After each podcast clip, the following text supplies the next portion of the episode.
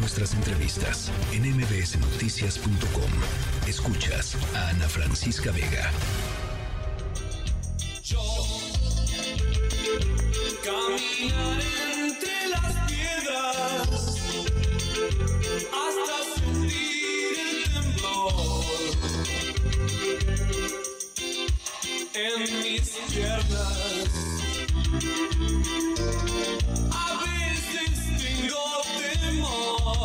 Lo sé, a veces vergüenza. Oh,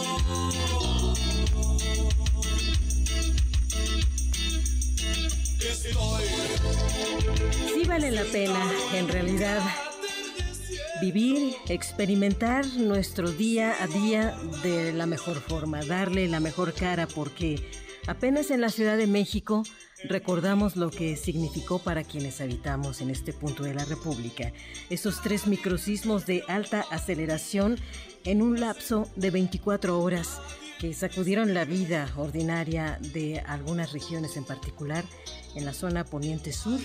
Y por ello nos da mucho gusto platicar en estos momentos con Alejandro Salazar, ingeniero geólogo de la gran institución que es el Instituto Politécnico Nacional. Ingeniero Salazar, ¿cómo le va? Muy buenas tardes o noches serán ya. No, buenas, buenas tardes, Rocío. Pues ya, ya son tardes. ¿Verdad? Efectivamente. Alejandro, ¿qué hay detrás de estos microsismos? ¿Cómo los comprenden ustedes? Bueno, tenemos que entender que la Ciudad de México, aunque durante mucho tiempo se creyó que no era centro de epicentros, la verdad es que en los últimos años eh, hemos visto este este interés, pero bueno, ya lo sabíamos desde hace casi eh, casi 50 años, de que hay una serie de, de, zonas donde se generan bastantes sismos. Esta, en las, bueno, uno de los ejemplos típicos que hemos visto en los últimos días es la zona de Miscuac y la zona del Parque Hundido, que ha registrado desde los años 70 una serie de actividad desarrollándose por un sistema de fallas normales e inversas en esta zona. Fallas normales e inversas. ¿Esto estaría vinculado con aquello que nos hicieron aprender en la primaria, que estamos siendo amenazados por unas placas tectónicas, en particular la de Cocos o la de Norteamérica? Así es, eh, entendamos que todo, todo el centro continental de México está sobre la placa de Norteamérica. Obviamente tenemos una interacción con la placa de Cocos que genera la zona de los sismos en la costa del Pacífico mexicano, pero estos sismos se originan dentro de la corteza eh, continental, que es la corteza de cocos, y esto está rompiendo, digamos que imaginemos que está toda, toda esta estructura de roca está rota y, y empiezan a moverse hacia arriba y hacia abajo o lateralmente, y esto es lo que nos está generando los sismos en esta zona de la ciudad. Ahora, ingeniero, ¿Qué hacer ante ese dilema? Es decir, nos hemos preparado después de 1985 en la capital de la República o en la zona metropolitana de la Ciudad de México, con unas alertas ubicadas en ciertos puntos en donde habitualmente suceden sismos en, a lo largo y ancho de la República Mexicana. Sin embargo, ante estos microsismos, ¿usted tendría alguna opción o se han puesto a analizar qué pudiéramos hacer ante su ocurrencia?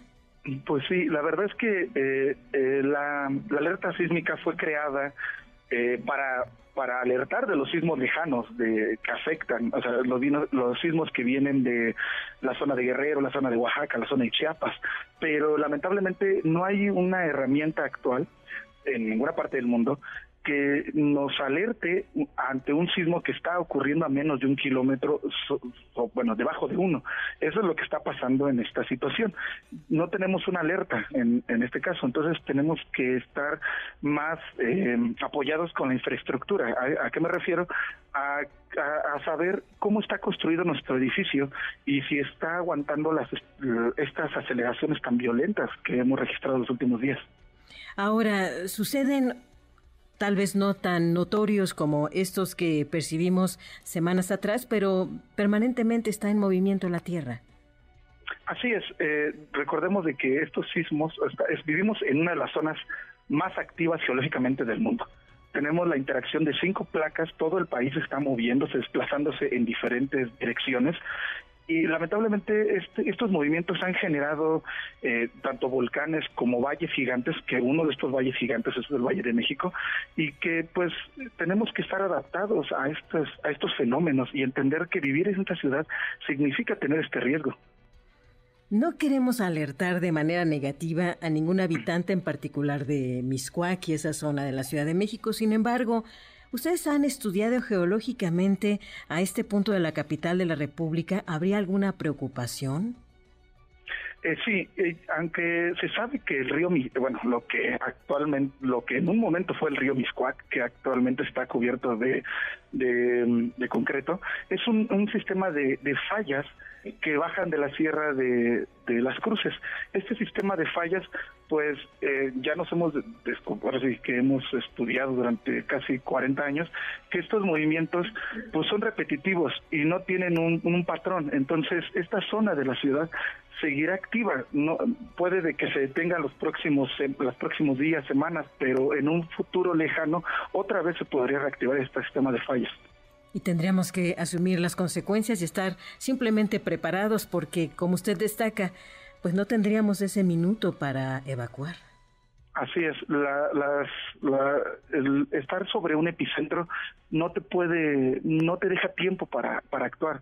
Ya cuando estás sintiendo las vibraciones, pasó menos de tres segundos de que se originó el sismo hasta que llegó el edificio y es, tenemos que estar mejor buscando un lugar dentro de nuestra de nuestras casas, de nuestros departamentos que, creamos que es suficientemente estable, columnas, eh, zonas de patio para para para estar alertas y estar pendientes de estos eventos actuar de inmediato y también si uno observa, como hemos también notificado, que han habido derrumbes por barrancas, que hay huecos en algunos de esos puntos de la capital de la República, pues tomar las acciones pertinentes, posiblemente incluso abandonar el sitio.